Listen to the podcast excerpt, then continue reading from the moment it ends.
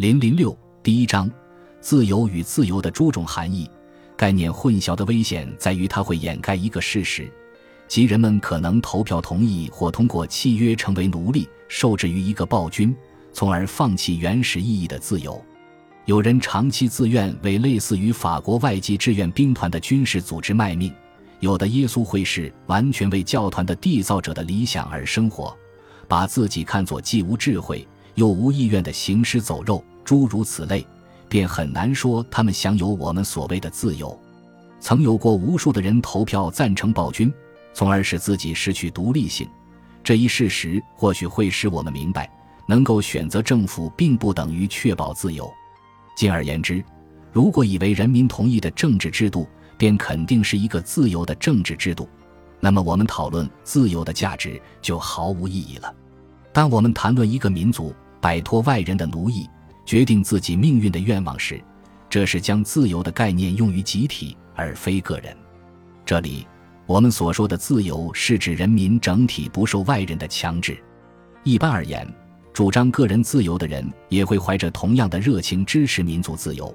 譬如，在19世纪，自由主义运动和民族主义运动就曾经持续而艰难地融汇到一起。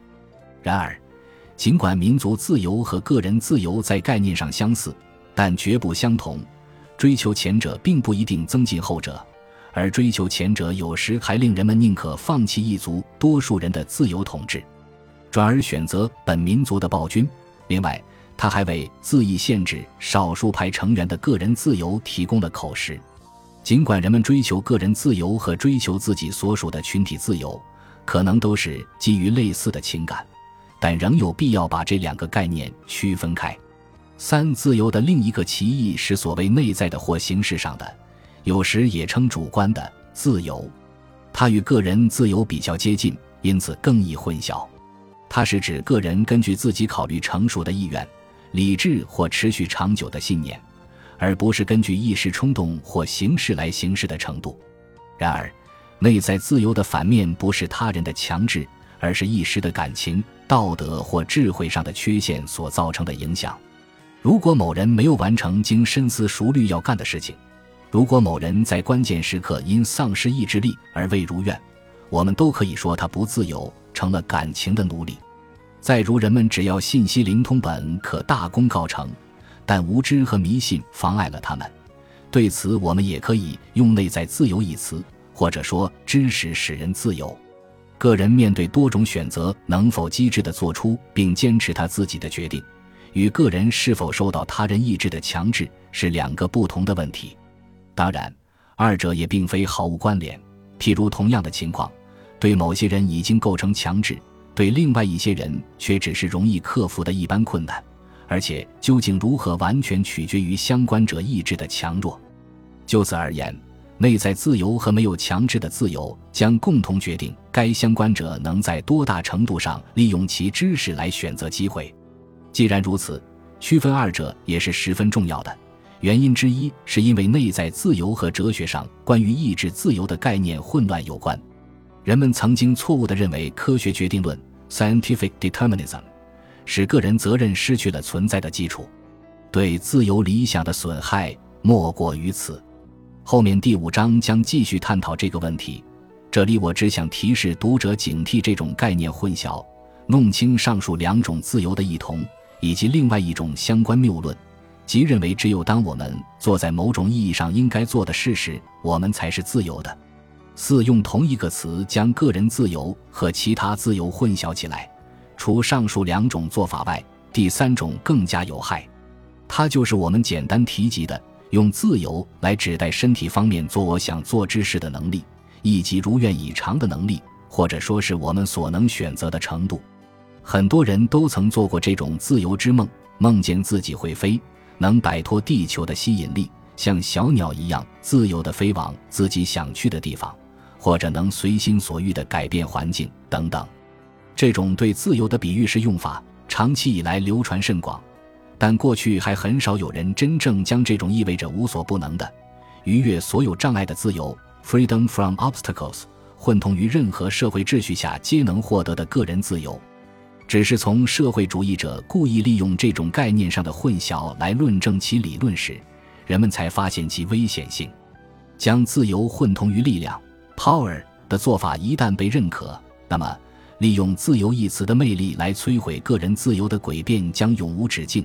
打着自由的旗号怂恿人们放弃自由的花招也将永无完结。正是借助这种混淆，对超越条件的集体力量的承认，最后取代了对个人自由的信仰。而且，集权国家也以自由的名义剥夺了人民的自由。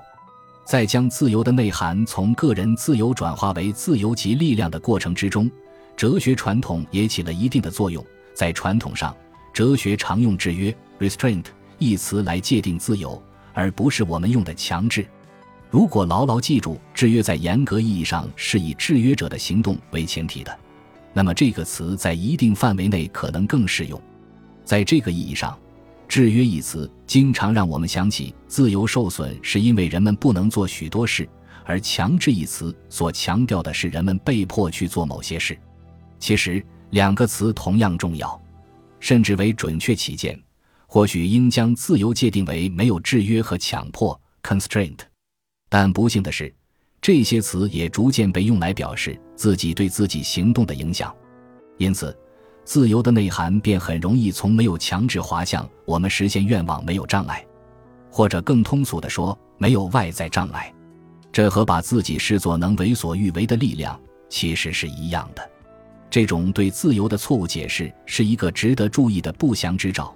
因为即使那些仍然珍视个人自由的国家，也深受其影响。在美国，它也在自由主义者的圈子内广为流行，并成为其政治哲学的基础。一些公认的进步派知识分子领袖，如康芒斯 （J.R. Commons）、杜威 （John Dewey） 都曾散布过一种思想，认为自由是力量，是做特定事情的有效力量。要求自由就是要求力量，而没有强制只是自由的消极方面。只能被视为达到自由及力量的一种手段。五将力量意义上的自由混同于原始意义上的自由，必然导致将自由等同于财富。某些人因此会打着自由的旗号要求重新分配财富。然而，尽管自由和财富都是我们希望拥有的，尽管我们常需借助二者实现心愿，但他们毕竟不同。我能否主宰命运、自行选择是一个问题。供我们选择的机会是多还是少，却是完全不同的另外一个问题。宫廷的侍臣尽管生活在奢华环境中，但他必须听从主人差遣。比起一个贫苦的农民或工匠，他的自由可能更少，因为他几乎不能自行安排生活和选择机会。同样，统帅一支军队的将军或负责一项工程的主管，也可能大权在握，在某些方面，甚至是不受制约的权利。但比起一个农夫或牧人，他的自由也可能更少，因为只需上司一句话，他便不得不改弦易辙，也不能根据自己的需要来改变生活方式，做出对他来说最重要的抉择。在讨论自由时，若想使用词更加精确，就不能以所有人是否都把这种自由看作嗜好东西为基础来界定自由。很可能有人并不珍惜我们所说的自由。不知道自己能从自由之中获取巨大好处，还想放弃自由以换取其他好处。更有可能的是，有人觉得要按自己的计划和决定来行事，不仅没有好处，反而是一个负担。然而，尽管不是所有的人都能充分利用自由，但它仍是令人向往的。我们必须考虑到这样两个问题：大多数人从自由之中获取的好处。是否取决于他们如何利用自由所提供的机会？自由的存在是否取决于大多数人出于自身之需要对它向往？其实很可能，我们从所有人的自由之中获取的好处，并不来自为多数人称认为是自由的结果的那些条件。另外，自由在发挥其功效时，既是通过它提供的明显机会，也是通过它强加于我们的纪律。我们尤其必须认识到，我们可能是自由的。但同时也是可怜的，自由并不意味着事事皆好或没有坏事，自由的确可能意味着忍饥挨饿、铸成大错或舍命冒险。从我们所说的自由来看，一个一名不闻、居无定所的流浪汉，实际上比享有安全、生活舒适的义务兵自由得多。正是因为自由总是显得并不比其他东西优越，所以说它是一种需要特殊称谓的特殊东西。政治自由和内在自由两个词出现已久，在使用中只要稍加注意，还不致造成混乱。但对于将权力与自由混同的做法，恐怕是不能容忍的。